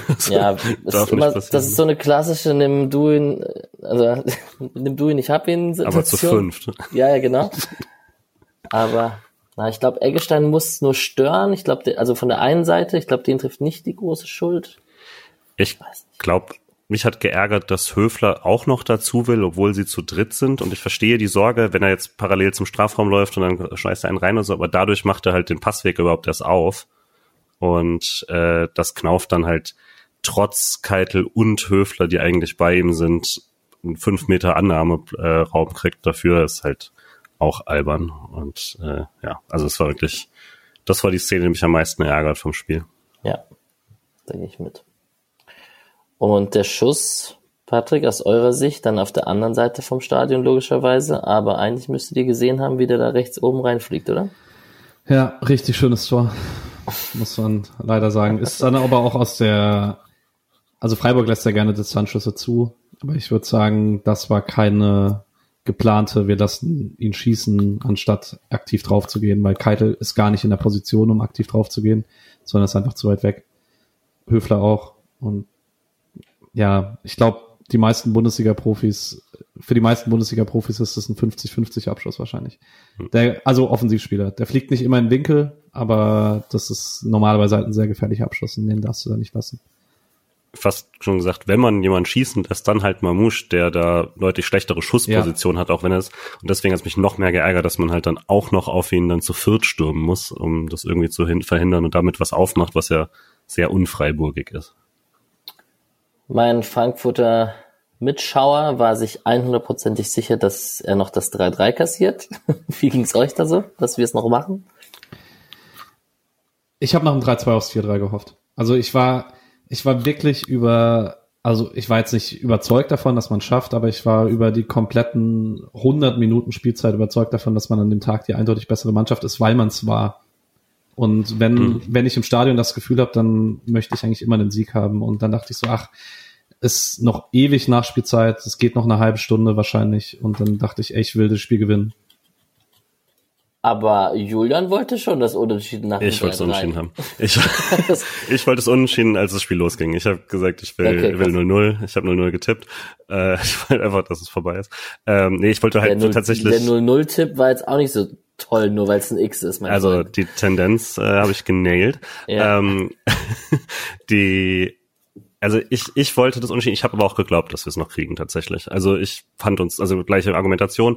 Und als dann später das Tor gefallen ist, dachte ich auch, ey, da ist auf jeden Fall noch was drin, aber ich hatte halt auch so viel Angst noch vor dem, jetzt schlägt Frankfurt nochmal zu und so. Mein Argument wäre halt, dass ich glaube, ein Unentschieden wäre so viel, äh, wäre, ist okay und eine Niederlage wäre so viel schlimmer äh, gewesen im Vergleich, als ein Sieg uns jetzt weitergebracht hätte. Auch wenn Sieg natürlich ne, super gewesen wäre. Aber ich glaube, das zu verlieren ist dann ein richtiger Nackenschlag, nachdem es eh schon gerade nicht so toll läuft, ergebnistechnisch. Äh, Unentschieden ist jetzt auch nicht super, aber du hast dich wenigstens belohnt für dreimal zurückkommen und so. Deswegen erstmal musste man ja zurückkommen und äh, wir hatten es jetzt vorhin schon mal, aber das war ja dann auch ein sehr aggressiver Wechsel, den man dann gleich gemacht hat. Ne? Genau, es gab eine Chance noch von Schalay, der nach so Kopfballverlängerung den seinen Link äh, das versucht mit rechts so im Halbsprung und ich denke mir so, nimm einfach, versuch Körperspannung zu haben und nimm ihn mit dem linken. Boah, das war eine richtig gute Chance auch. Ja. Und der geht auch nicht rein ohne Hasebe übrigens. Man, also er trifft ihn überhaupt nicht voll. Ich glaube, ja. Trapp hält ihn mit Sicherheit. Genau, und dann fangen die Wechsel auf beiden Seiten an. Also Gregoritsch für Höhler, Sedia und Weishaupt kam rein für Keitel und Makengo. Also man hatte auch mit Weishaupt dann links nochmal offensiver ähm, gewechselt, was ja auch noch seine Auswirkungen haben wird auf die nächste Chance direkt, weil dem, ich weiß nicht, ob ich es zitieren soll, Patrick, unseren Versagerkopfball, aber den, ähm, dem geht voraus, dass Weißhaupt auf links erstmal den Ball treibt aus seiner Linksverteidigerposition, Makengo-Position und ähm, an zwei der Leuten vorbei trippelt, Schaller den Ball gibt und der flankt rein. So, und jetzt, lieber Patrick, du hast dich ziemlich aufgeregt, dass Gregoritsch den nicht macht. Ja, ich möchte kurz anmerken, das Versager-Zitat ist nicht von mir. ähm, Sorry. Aber ich finde es immer noch okay, sich darüber sehr aufzuregen aus der Spielemotion, weil es tut mir leid, wenn Gregoritsch einen freistehenden Kopfball aus fünf Metern nicht ins Tor macht, genau dafür steht er auf dem Feld. Also das ist, also das muss ich von Gregoritsch genauso erwarten, wie davon, dass, keine Ahnung, Gulden einen Flachpass hinten rausspielt. Das ist, und ich würde es nach der Wiederholung sehen, würde ich es ein bisschen einschränken, weil ich diesen kleinen Schubser von Tuta im Stadion nicht wahrgenommen habe.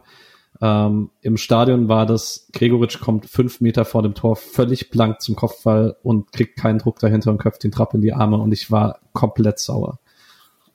Und dafür werde ich mich auch nicht entschuldigen. Nee, muss auch nicht. Ich, äh, ich halte oft Sachen eine, für eine Frage der Wortwahl. Du hast natürlich recht, dass das Zitat nicht von dir war. Aber, Spoiler-Alarm, ich habe mich unfassbar gefreut, als Gregoritsch dann noch einen gemacht hat und quasi die Kritiker gesilenced hat. Aber wollen wir ganz kurz zur Diskussion an der Stelle, weil äh, beim Tor bin ich gar nicht auf bei einer anderen Meinung als äh, als ihr. Da wäre nur Nick anderer Meinung. Ich fand's ein wirklich schlechtes Gregoritsch-Spiel. Ich es waren also ich fand ihn vor allen Dingen deutlich schlechter als Höhler davor. Also Höhler hatte wirklich einige gute Situationen, so auch als Neuner, so als mit Rücken zum Tor, wo er dann, er hatte gar nicht so viele Pässe, aber er hat dann oft das Richtige gemacht. Und Gregoritsch hatte ein paar Situationen mit Rücken zum Tor. Er will zweimal auf Weißhaupt verlagern und schlägt den Ball in Zeiten aus, wo er eigentlich einen einfachen Pass hat. Er hat neben dem Tor, den er auch nicht so komplett selbstständig reinköpft, äh, noch zwei wirklich gute Abschlusschancen. Ich fand es kein tolles Neuner-Spiel von ihm. Also wirklich nicht. Okay, ein bisschen dagegen zu gehen. Ich fand das jetzt auch kein tolles Gregoritsch-Spiel oder so. Ich hätte ihn jetzt nicht zum Spieler des Spiels gewählt. Mhm. Aber ich finde halt immer, man geht zu leicht drüber hinweg, dass man sagt, ah ja, die Chancen hat er vergeigt. Das stimmt auch. Aber das waren aber alles halt die Sachen, die er tatsächlich kann und die Höhler dann so auch nicht kann. Äh, und die er in der Hinrunde so teilweise nicht gezeigt hat in Spielen, wo er nicht nur glücklos war, wo es sondern wo er auch einfach, fand ich, die falschen Wege gemacht hat und so. Und hier war es ja wirklich so, auch bei dem Kopfball, den er nicht reinmacht und so, die Bewegung ist super, vorher kurz nach links angetäuscht, kommt gut hoch, trifft ihn da nicht richtig, scheiße.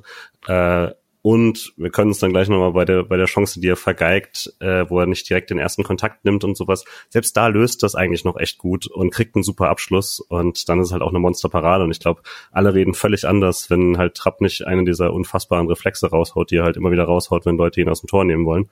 Ähm, und ich fand das, also für es ist eine Viertelstunde zu spielen und wir ballern jetzt äh, vorne Bälle rein und so. Klar, dann musst du, dann solltest du im Idealfall auch einen machen, aber er macht ja auch einen. Und ähm, ja, also ich fand die Aufregung danach übertrieben und ich fand den auch ähm, jetzt gerade wenn es nicht so läuft oder so, dann äh, verstehe ich auch mal Frust und sowas, aber ich fand den auch jetzt nicht, nicht so schlecht und ich habe mich auch sehr gefreut, dass er, dass er seinen gemacht hat.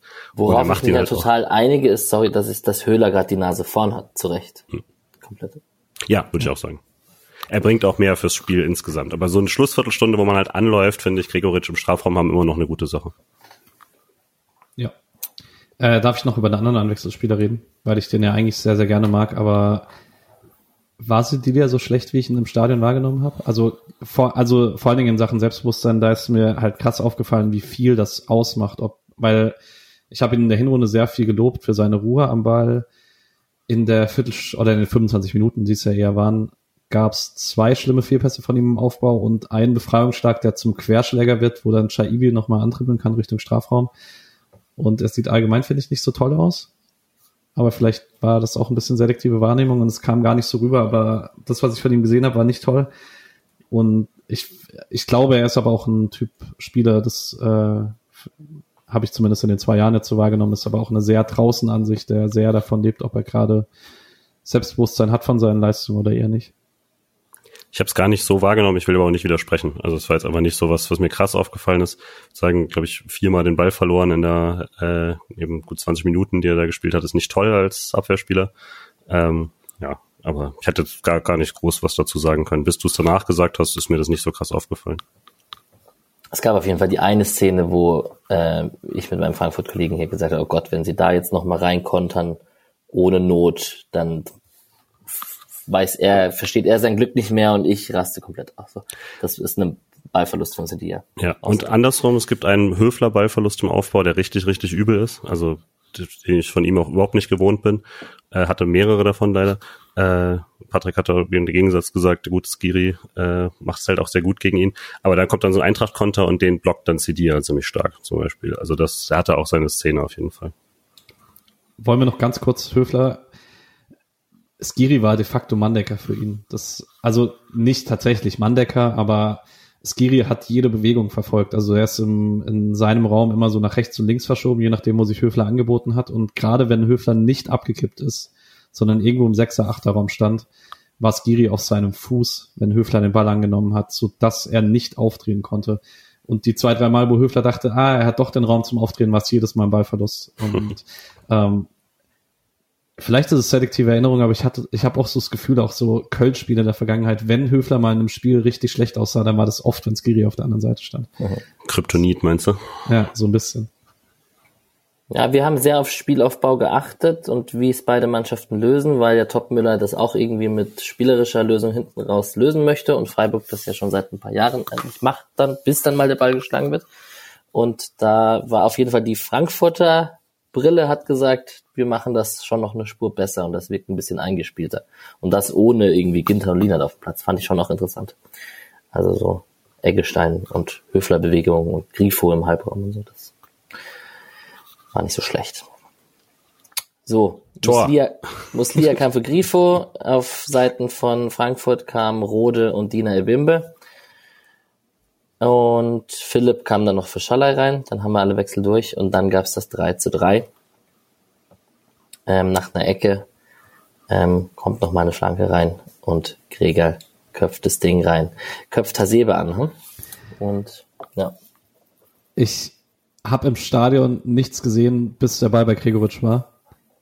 Und ich war völlig fassungslos, als ich die Highlights gesehen habe und gesehen habe, dass Weißhaupt den mit seinem Kopf von außerhalb vom Strafraum mit so einem Bogen nochmal in einen langen Posten bringt. Weißhaupt. Ja, das Wahnsinn. war wild. Er war sehr, sehr frei, aber, aber ich war auch, auch erstaunt, hat er sehr schön gemacht. Ja.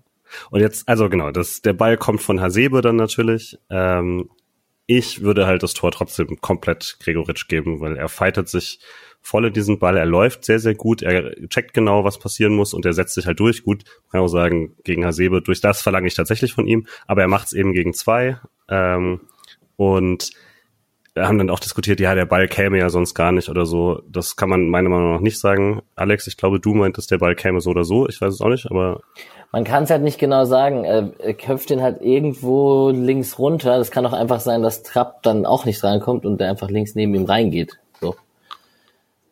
So. So. also sagen kann ich es auf jeden Fall auch nicht. Und er kommt mit ordentlich mehr Wucht äh, von Gregals Kopf, als er dann von äh, Hasebe kommt. Und trudelt halt rein. Ja, auch scheißegal, Hauptsache das Scheißding ist drin, das war richtig Ja. gut. Ja. 3 zu 3.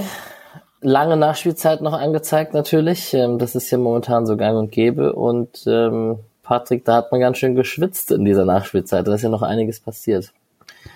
Äh, also Also Erstmal- erstmal Frankfurt, ne? Ekiteke. ist Mit nicht dem- die Muslia-Aktion davor? Nee, die kommt danach. Die ist direkt dann, okay. Nee, erst war ja die äh, Flanke von, ist es Weißhaupt nochmal von links oder Muslia? Ich weiß es nicht genau, auf jeden Fall. ähm, Eggestein nicht rankommt. Ja, wo Eggestein nicht rankommt. Äh, ich wollte noch kurz zwei Lobe verteilen, weil wir das jetzt nicht so richtig. Äh, Muslia fand ich sehr belebend. Der, da fand ich sehr witzig, der hatte seine allererste Aktion und ich glaube, er dachte, er spielt noch gegen Zweitliga-Verteidiger, will so mit einem Kontakt an Buta vorbei und merkt so, scheiße, ich habe das Tempo nicht, das reicht nicht mehr ganz. ähm, und danach macht er es nicht mehr, sondern äh, geht einmal auf den Ball und guckt danach, was er macht und das fand ich sehr überlegt und das fand ich sehr gut auch. Und ich fand auch Philipp wieder sehr gut, auch trotz begrenzter Zeit. Ich fand schon die 10 Minuten in Lost sehr gut und ich fand wieder die 12 Minuten sehr gut. Er hat einfach so ein Element, das keiner in dem Kader hat mit diesem Schwimmen zwischen den Linien und dann immer da anspielbar sein und dann wieder nach außen verlagern und so. Ich mag das sehr, sehr gerne. Ich würde das gerne häufiger ein bisschen länger sehen, gerade wenn man so ein Tor braucht. Wir machen heute eh schon ein bisschen lang, aber ich, also irgendwann muss man schon mal fragen, warum eigentlich nicht Philipp äh, als als den Neuner, wenn man gerade eh nicht so einen Lauf mit einer klassischen Neun hat und sowas braucht. Ja. Äh, ich finde das als Element auch ziemlich gut und dann kannst du immer noch überlegen, wie du dann Höhler für potenziell dazu einsetzt oder so. Gerade wenn du Schalloy hast, der Tiefe geben kann. Also Philipp so als einziger Neuner neben Höhler, wo dann keiner die Tiefe attackiert. ja, Schwierig, das, aber, das will ich ja auch nicht, die Kombi, aber, aber, ja. so mit Schalloy und Röhl auf dem Feld, warum nicht? Ja, und dann eben kannst du kannst du Höhler auch noch bringen mit äh, für 20 oder was. Das ist auch schon eine Option. Äh, aber was Alex ja meinte mit, das wird eng, also deswegen ich auch den Punkt eigentlich wollte. Frankfurt hat dann schon, wie halt jedes Mal erst wieder gedrückt, als sie, äh, als dann der Ausgleich gefallen ist. Und dann bringst du halt einen 30 Millionen Mann von der Bank, der äh, Luft für acht Minuten hat äh, und nicht für mehr. Das ist hart, aber war dann, also hätte sich fast halt ausgezahlt, äh, EGTG. Ähm, der Durchbruch da über rechts, da merkst du schon, das ist schon mal ein anderes Tempo. Fand Was macht dann Gulde? Nicht Also gut. wirklich, was macht Gulde? Äh, ich fand tatsächlich sehr gut, dass äh, Arthur da rauskommt. Ähm, genau, also Gulde, ich weiß nicht, ich kann mir nur vorstellen, dass er sich, dass er sich komplett verschätzt oder so, aber oder dass er nicht checkt, dass er einen Mann hat, aber der macht ihm den Weg frei und dann legt sich äh, Ekitike den Ball sehr, sehr weit vor und Atubolo kommt raus, macht sich dann aber im letzten Moment ein bisschen klein, das hat er schon mal gemacht. Das ist das, was halt Flecken so krass gemacht hat, dass er einfach riesig groß geblieben ist und Atu ist ja eigentlich ein absolutes Monster, der kann ja stehen. Ich glaube, das müsste dann auch noch mehr reinkommen. Äh, und dann klärt's halt Kübler von der Linie, das wäre richtig ätzend gewesen, wenn der drin ist. Aber ich fand's dann von Atu eigentlich ganz gut gemacht da. Und äh, aber da ist mir natürlich schon mal Herz in die Hose gerutscht. Der Kicker und die Highlights haben diese unfassbare Muslia-Chance nicht drin beim Sportstudio. Ich verstehe nicht warum, weil äh, das ist ja dann kurz danach. Also äh, Ekitike hat nochmal diesen Fallrückzieher, äh, der aber jetzt nicht so super gefährlich war. Und dann ist, dann kommt einfach, glaube ich, so ein Torwartduell. Ne? Arthur haut den Ball vor, Trapp klärt den zu kurz und weil er halt schlechter am Fuß mit dem äh, Ball am Fuß ist als Atubolo und Muslia aus was 50 Metern schießt das Tor und ich habe den abgeschenkt. Für mich war der okay, nette Idee, aber voll überzogen. Aber Patrick meinte danach, der könnte passen. Ne? Ich, ich wurde vom, also ich muss kurz zu Eigenlob, weil der Rest meiner Gruppe um mich rum Trennen hat, war er nicht. Ja, aber trotzdem, der Rest meiner Gruppe um mich rum hat mich ein bisschen unglaublich angeguckt, weil ich glaube, die meisten dachten auch, der fliegt drüber.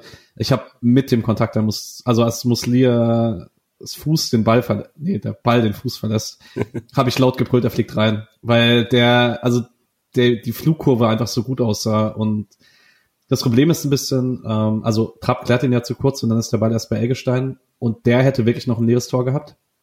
Spielt aber ja. nochmal zu Muslia und Muslia guckt davor nicht nochmal hoch, glaube ich, äh, sondern denkt einfach noch so, vielleicht ist Trapp immer noch weit genug äh, zurück und das ist einfach eine absurde Schusstechnik, weil er hatte ja diese Saison schon so ein Tor ja. und halt einfach Selbstbewusstsein, okay, ich wenn Trapp nicht rechtzeitig zurück ist, fliegt er halt rein und der wäre halt unter die Latte geflogen, ohne aufzuspringen. Ja. Ja, der senkt sich am Ende krass nochmal. Ich hätte es auch nicht gedacht, aber ähm, tatsächlich gern am Ende gut von Trapp, weil ja. so einfach ist es auch nicht und das ist ein ganz ekliger Ball von Trapp. Ich hätte mir den Pieplitzer gewischt. Ey, wenn der reingegangen wäre, ich wäre komplett ausgerastet. Ja, und diese Möglichkeit hattest du drei Minuten später noch einmal in diesem Spiel, ähm, als Gregoritsch im Strafraum den Ball bekommt, nach gutem Nachsetzen von, ich weiß es nicht, Eggestein? Philipp. Ah, das Nachsetzen war von Philipp. Ja. Gegen Pacho, glaube ich. Ähm, auf jeden Fall setzt er gut nach. Gregoritsch könnte direkt schießen mit rechts. Da gibt's ein krasses Bild, de, wenn man sich im Real Life anschaut, sind die Bewegungen so gegensätzlich, dass dieses Fenster ja. aber wirklich nur so eine Millisekunde offen ist und man in Wahrheit ist es gut von Gregoric, was er da macht und ihn sich auf einen starken Linken ähm, legt und er muss ihn dann einfach nur reindonnern in Wahrheit. Und Trapp hält ihn leider gut. Ich war im Stadion unsicher, ob der nicht hinter der Linie war. Und ich habe aber erstmal so die Hände vom Kopf zusammengeschlagen und dann habe ich wieder Richtung Spielfeld geguckt und dann war eine Unterbrechung, weil es, glaube ich, einen Schiedsrichter dabei gab, weil irgendwie äh, Stieler im Weg kurz lag bei einer, äh, stand bei einer Klärungsaktion und dann abgepfiffen hatte. Und dann hat er abgepfiffen und ich wusste nicht warum, weil ich hatte es nicht gesehen. dachte ich so, scheiße, er hat doch ein Signal auf dem Armband bekommen, der war das im Tor so. Ja. Und ja, dann war die Hoffnung wieder weg. Es, ich war, ich war selten so durch nach dem Spiel im Stadion. Es war wirklich krass. Also die Nachspielzeit hat mich fünf Lebensjahre gekostet. Ja. Also er muss ihn machen, aber ist dann auch echt stark gehalten, finde ich. Und äh, der Ball ist halt tatsächlich schon über der Linie, nur halt nicht mit vollem Umfang. Aber der, der, also die Spitze vom Ball ist auf jeden Fall schon hinter der Linie und so. Das ist echt sauknapp. Tuta liegt schon auf dem Boden. Also Frankfurt hat irres Schwein gehabt in dem Spiel, muss man schon so sagen. Ja, ja. Mirko hat den Punkt auch freudig genommen. Ja, ich weiß nicht, wie du gesagt hast, äh, Julian, ich glaube, man geht erhobenen Hauptes, weil man dreimal im Rückstand hinterhergerannt ist aus dem Spiel raus und kann sich eigentlich Richtung Lance und freuen und Niederlage wäre härter gewesen. Das stimmt schon. Ja, dennoch hätte man vielleicht auch einfach drei Punkte haben können. Ja, es hätte natürlich auch gut getan, ne? Jetzt nach all der, äh, nach den mäßigen Ergebnissen zuletzt jetzt fünf Siege, äh, fünf Spiele ohne Sieg und so. Ist nicht toll. Ein Sieg aus, ich glaube, den letzten acht dann oder so. Aber keine Ahnung, ich fand, also nach dem Dortmund-Spiel waren wir alle, glaube ich, ziemlich down, so mit den, wie es gerade auch fußballerisch einfach läuft, weil so einfach die deutlich schlechtere Mannschaft in drei Spielen hintereinander gewesen und alle verdient verloren, alle deutlich verloren und dann gegen eine der besten Mannschaften äh, Frankreichs besser gewesen und unglücklich nicht gewonnen und jetzt halt gegen Frankfurt besser gewesen und glücklich nicht gewonnen damit kann ich viel besser leben, auch wenn es dann nur zwei Punkte, äh, nur ein Punkt draus geworden ist und unentschieden. Ich finde es halt auch sehr ermutigend für die Mannschaft, die man hat. Also gar nicht ja. mal die Einzelspieler, sondern die Mannschaft, weil ich habe heute Morgen die Kickernoten gesehen und dachte so, wie kann es eigentlich sein, dass Frankfurt in diesem Spiel irgendwie einen besseren Kickernotenschnitt hat als Freiburg? Und dann habe ich mir so die Einzel-Freiburg-Noten angeguckt und dachte mir so, ich kann eigentlich gegen keine groß was sagen, weil bis auf den, der gleich mein Spieler spiels wird, fand ich, hat keiner individuell ein krass, krass gutes Spiel gemacht oder krass über seinen eigenen Verhältnissen, aber man war als Team so geschlossen zusammen, dass man sich den immer wieder Ausgleichen verdient hatte, dass man sich am Ende sogar den Sieg verdient gehabt hätte. Und das war jetzt in North wieder ein bisschen, war es ja ein bisschen ähnlich. Da war man aber einfach auch sehr gut, auch individuell teilweise. Aber man befreit sich gerade ein bisschen aus der Notlage raus, indem man halt nicht aufgibt, als Mannschaft füreinander einsteht, jeden Weg macht und so weiter. Und ich kann damit halt was anfangen. Also ich finde es voll okay, wenn, wenn das da ist, dann bin ich happy. Ja. Ja. Agree. Und dein Spieler des Spiels ist dementsprechend Doan. Ja, ist Doan. Da gehe ich mit. Da gehe ich mit. Ja. Ey, wir haben ihn ein paar Mal erwähnt, aber schon nochmal, er ist super gut wieder zurückgekommen ist vom Asien Cup. Also das ist, äh, will jetzt nicht sein ganz anderer Spieler oder so, das stimmt nicht, aber in allem ist er, wirkt er glücklicher in den Aktionen, ein bisschen, bisschen dynamischer, ähm, find. Durchgespielt? durch die Verletzung auch und so. Also er war der Offen also Offensivspieler nicht, aber ja. das auf der Position durchzuspielen, so wie er es spielt und interpretiert, ist schon auch gut. Ja. War immer wieder gefährlich, hätte es auch am Schluss nochmal machen können. Also war, bin echt, echt happy, dass er gerade so in Form ist wieder. Ich glaube, dann haben, können wir das Spiel abhaken. Und wir müssen kurz über die Bundesliga sprechen. Ja. Weil der große FC Bayern gestern gegen Bochum verloren hat.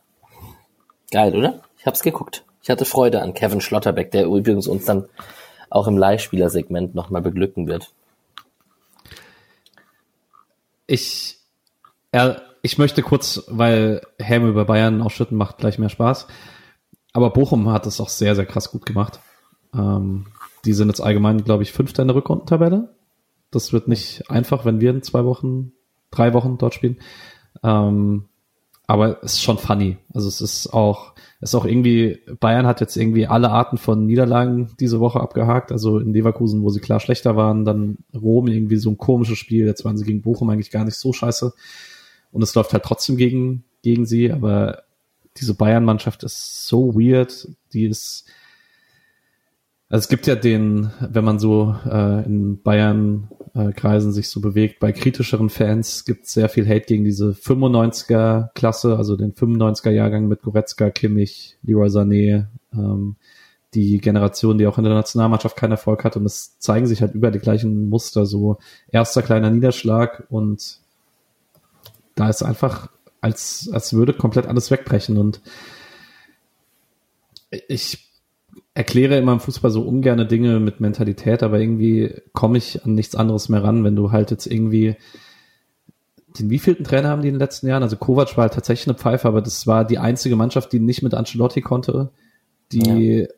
Haben Nagelsmann verschlissen, die haben jetzt, sind dabei, Tuchel zu verschleißen und ich glaube, also ich habe so das Gefühl, wenn man sich die Kommunikation anguckt, dass man in den Bayern-Kreisen jetzt auch langsam so auf den Trichter kommt, Vielleicht ist es nicht der Trainer jedes Mal, sondern vielleicht liegt das Problem tiefer. Und ich bin auch überzeugt, dass es im Sommer einen größeren Umbruch geben wird.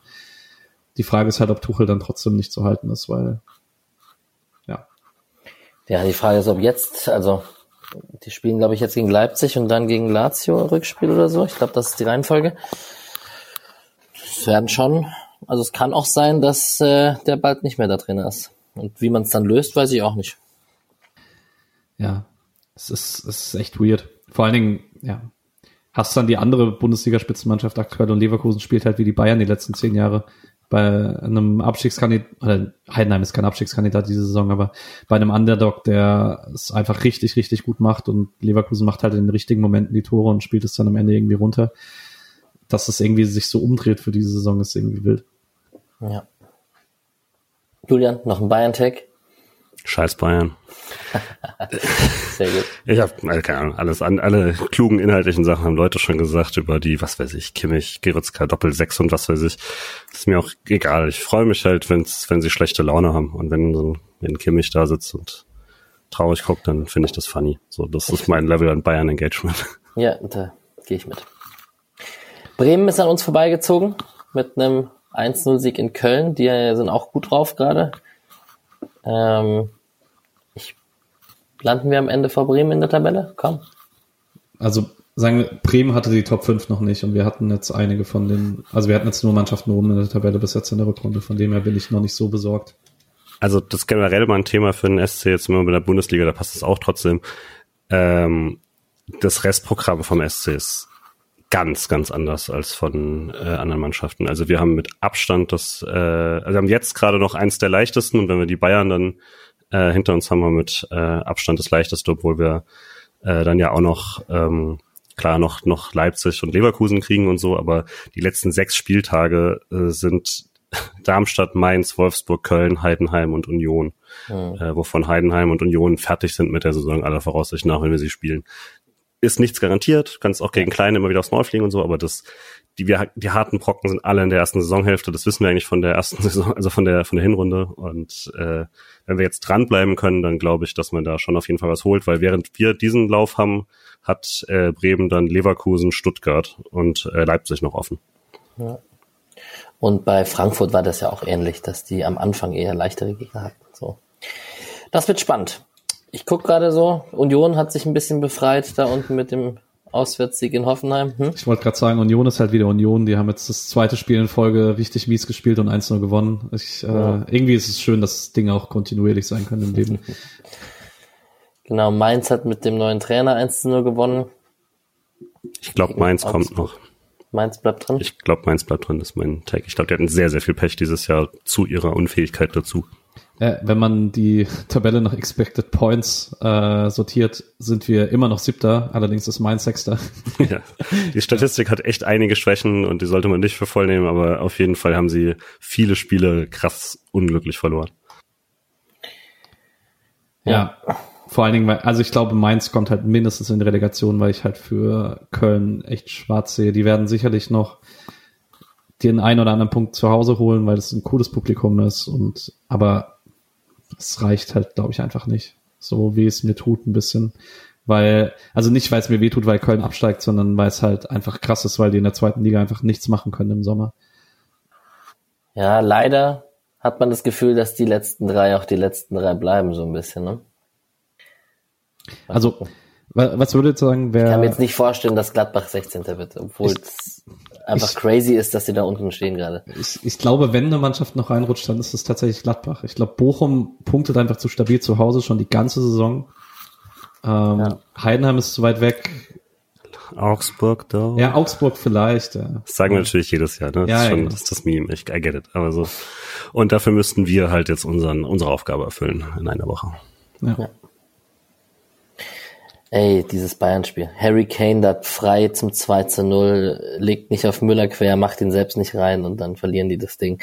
Das Harry Kane-Meme, weil du gerade Meme gesagt hast, ist natürlich auch einfach nur, nur noch witzig. Gut. Ich äh, gehe ganz kurz durch die zwei Segmente. Wir sind schon bei Überlänge. Ähm, die Leihspiele, dann fange ich logischerweise mit Kevin Schlotterbeck an. Tor gemacht, rote Karte gegen Upamecano, rausgeholt, in Anführungszeichen, indem er seinen Kopf gegen seinen Ellenbogen hingehalten hat. Äh, absoluter Leader da. Es freut mich, das zu sehen. Es macht einfach, freuen wir uns, glaube ich, alle. Kevin Schlotterbeck da glücklich. Heimsieg mit Bochum gegen Bayern zu sehen. Ähm, genau, wir haben Robert Wagner, der hat 2 zu 1 mit Fürth gegen Hannover gespielt. Das war ein ziemlich wichtiges Spiel für im, im Kampf um die oberen Tabellenplätze. Wurde erst in der Nachspielzeit ausgewechselt. Äh, Ganz kurz, also Fürth hat verloren 2-1, ne? Habe ich nicht so gesagt? 2 zu 1 in Hannover verloren? ja, das 2-1 gegen Hannover gespielt klingt wie ein Achso, Sieg. nein, sie haben, sie haben verloren. Das wäre wichtig für die gewesen. Jetzt ist Hannover vorbeigezogen. Hannover jetzt Vierter, Fürth Fünfter. So. Ähm, Kimberly Seckmann weiterhin nicht im Kader. Paderborn auch in so einem Spiel recht weiter oben. Kiel konnte sich jetzt ein bisschen absetzen. Äh, Kiel hat klar gewonnen gegen Paderborn. Und Hugo Sique hat äh, 1 zu 1, also sein Team hat 1 zu 1 gegen FC Brügge gespielt im Stadtderby, aber er ist weiterhin mit Oberschenkelbeschwerden raus. So, und die anderen Teams, da war es sehr erfolgreicher jetzt doch endlich mal. Ähm, es war ja auch lange nicht mehr so. Unbesiegtes Wochenende, fällt mir dann auf. Ähm, die SC Frauen haben 13-0 in Bremen gewonnen. Julian, hast du was gesehen? Oder Patrick? Ja. Oder beide? Ja. Also genau, alles gesehen. Ich glaube, Patrick hat das Spiel gesehen. Und Ich habe Äh, nur die Highlights gesehen. äh, genau, also es war endlich mal der erste richtig überzeugende hohe Sieg der Saison. Das war richtig gut. Bremen eigentlich eine echt gute Saison und Freiburg war die klar bessere Mannschaft. Hatte äh, bisschen bisschen Spielglück mit manchen Sachen, was man auch mal gebraucht hat, aber seit der Winterpause kann man echt sagen, läuft es deutlich besser. Ähm, die Neuverpflichtungen funktionieren. Campbell wieder ein sehr gutes Spiel gemacht und äh, keine großen Patzer hinten gehabt, was ja auch schon mal ein großer Fortschritt ist. Äh, 3-0 und jetzt ist man in der Tabelle auch so weit dran, dass man, wenn man jetzt gegen Leverkusen äh, gewinnt, äh, kann man sich echt ins, ins Mittelfeld da richtig gut festsetzen, vielleicht Platz 5 eben angreifen. Und jetzt ist halt das Nervige in der Frauenbundesliga, wie so oft, gibt's in zwei Wochen Pause. Und äh, ja, das ist halt also nicht eine Woche und dann spielen sie wieder, sondern das sind zwei Spiel, äh, zwei Wochenenden frei und dann in drei Wochen das nächste Spiel. Nervt immer ein bisschen. Aber wir nutzen die Zeit und äh, Ende nächster Woche gibt es die nächste Folge zur Saison der SC Frauen dann vermutlich am, also vorm Wochenende äh, vom, vom Anfang März. Nice. Am 10. März ist das Spiel gegen Leverkusen, wie du gesagt hast. Genau. Die Torschützen jetzt gegen Bremen waren Steuerwald, Kolb und Campbell. Zweite Mannschaft hat auch gewonnen. 2 zu 3 in Ingolstadt, Last-Minute-Sieg. Ähm, Bräunig erst mit der Führung, dann hat man zwei Gegentore noch vor der Halbzeit kassiert. Äh, Ingolstadt dann eine gelb-rote Karte bekommen und Sturm in der 89. und Bräunig in der 92. sorgen für den ersten Sieg seit Mega Ewigkeiten. geil. Ähm, Ey, vor allen Dingen, man hat ja echt gegen zwölf Mann gespielt. Ne? Wahnsinn. Also trotz Platzverweis für Ingolstadt, das war echt absurd. Äh, soll ich kurz ausführen? Oder? Mach gerne mit den Ja. Elfern, meinst du? Ähm, also es gibt, also Freiburg führt 1-0, dann gibt's äh, eine klaren Handelfmeter für Freiburg nicht. Also wirklich klasse. Es gibt von SWR Sport gibt's auf Instagram den Zusammenschnitt. Man sieht's aber, glaube ich, auch einfach in den Highlights. Den Freiburg nicht bekommt. Genau im Konter zu diesem nicht gegebenen Handelfmeter fällt es 1-1 für Ingolstadt. Und dann gibt's den Elfmeter zum 2-1 für Ingolstadt, wo es einfach de facto keinen Kontakt gibt von Rüdlin gegen Mause und den pfeift er dann. Und dann gibt's Elfmeter für Ingolstadt und es 2-1. Ja, und dann, also die gelb-rote für Ingolstadt kann man nicht nicht geben. Da wurde ihm echt der Zaunpfahl ins Gesicht geschlagen, den musst du runterstellen und dann ist echt, dass man sich so spät noch belohnt und dann sieht man auch bei diesem Torjubel von Bräunig und wie die ganze Bank und die Mannschaft dann diese kleine Freiburger Kurve, die begrüßen alle, die da in Ingolstadt waren, stürmt, da sieht man auch, wie viel Druck abgefallen ist und wie sehr aber diese Mannschaft auch irgendwie doch trotz dieser Saison noch zusammensteht. Das ist schon cool. Erster Sieg nach 15 sieglosen Spielen. 8. Oktober war der letzte Sieg äh, in Lübeck. Genau, es sind noch zwölf Spiele. Die Liga hat ja 38 Spiele. Man spielt noch gegen den 17. und noch gegen den 19. und noch gegen den 16. und auch noch gegen den 14. und gegen den 13. auch noch. Ich mache jetzt hier einfach unnötig Hoffnung und sage, da geht noch was, let's go. Boah, nee. ich freue mich einfach über jeden, jeden Sieg, den sie noch Ja. rausholen. ist voll okay. Genau, und die U19, da gibt's nicht viel Neues zu berichten. Das, da geht's viel auch darum, in Form zu bleiben für die nächste Runde im DFB-Pokal am 16. März gegen Schalke. Man hat ein paar Freundschaftsspiele äh, gespielt und spielt nächste Woche wieder in der Liga zu Hause am Sonntag gegen SVF, nee, SFV Freiberg Fußball. Gegen solche Teams spielt man dann eben, wenn man in der Oberliga spielt. So, das nächste Spiel unserer Profis ist am Donnerstag. Diesmal ist es, ist das frühe oder das späte Spiel? Guck mal, ich bin nicht vorbereitet. Das Das frühe Spiel. Wir haben das frühe Spiel. Ähm, Weswegen ich überhaupt den- noch nach Hause komme. ach so. Gegen den RC Alliance. Und ich, also mein größter Optimismus momentan, unabhängig von den Leistungen, ist ja diese Bank, die, mit der ich die Folge hier angefangen habe, weil man einfach jetzt ein paar Spieler hat, die mit den Hufen scharren und weil ich mir dann ein bisschen besseres Training wieder erwarte und dann spornt das auch die Spieler an und so. Ich glaube, das, das sorgt einfach für gute Stimmung, auch bei Christian Streich und so. Und ähm, das ist so mein, mein kleines Pfund, was ich hoffe kann, dass man in die Waagschale legen kann, dass man jetzt Weißhaupt hat Bock, Philipp hat Bock, I don't know, Asila Schalay hat wahrscheinlich Bock auch mal zu spielen und so, dass man dadurch gute Leistung bringen kann. Wie geht's euch da? Mm, ich, also ich würde kurz anfangen. Ich glaube, die meine Sorge ist so ein bisschen, dass man mit dem Scha taktischen Schachzug gegen Lawrence echt äh, echt Erfolg hatte und dass man damit nicht nochmal durchkommt, aber das Streich, was was funktioniert, gerne nochmal macht. Ähm, aber so von allem, was, was man vom Lance-Trainer ja hört, ist er eigentlich ja sehr, sehr gut vorbereitet und ihn da so kalt zu erwischen, wird man vermutlich nicht, nicht nochmal schaffen, nachdem man so schon mal gegen ihn gespielt hat. Keitel jetzt ja vermutlich eh nicht nochmal bereit zu spielen. Äh, zumindest klingt das jetzt so. Äh, man kann das auf andere Arten lösen. Ich fände es gut, wenn man irgendwas ganz anderes rauszaubert und jetzt nicht einfach nur jemand für Keitel dahinstellt oder so.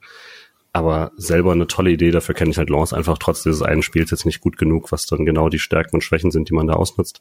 Ich bin aber auf jeden Fall deutlich optimistischer, als ich es eben vor einer Woche war. Äh, und das Lance-Spiel und das Frankfurt-Spiel fand ich beide so überzeugend, dass wir echt eine gute Chance haben und ich sogar sogar so weit gehen würde, dass ich uns zu Hause zum leichten Favoriten erkläre. Soweit bin ich nicht.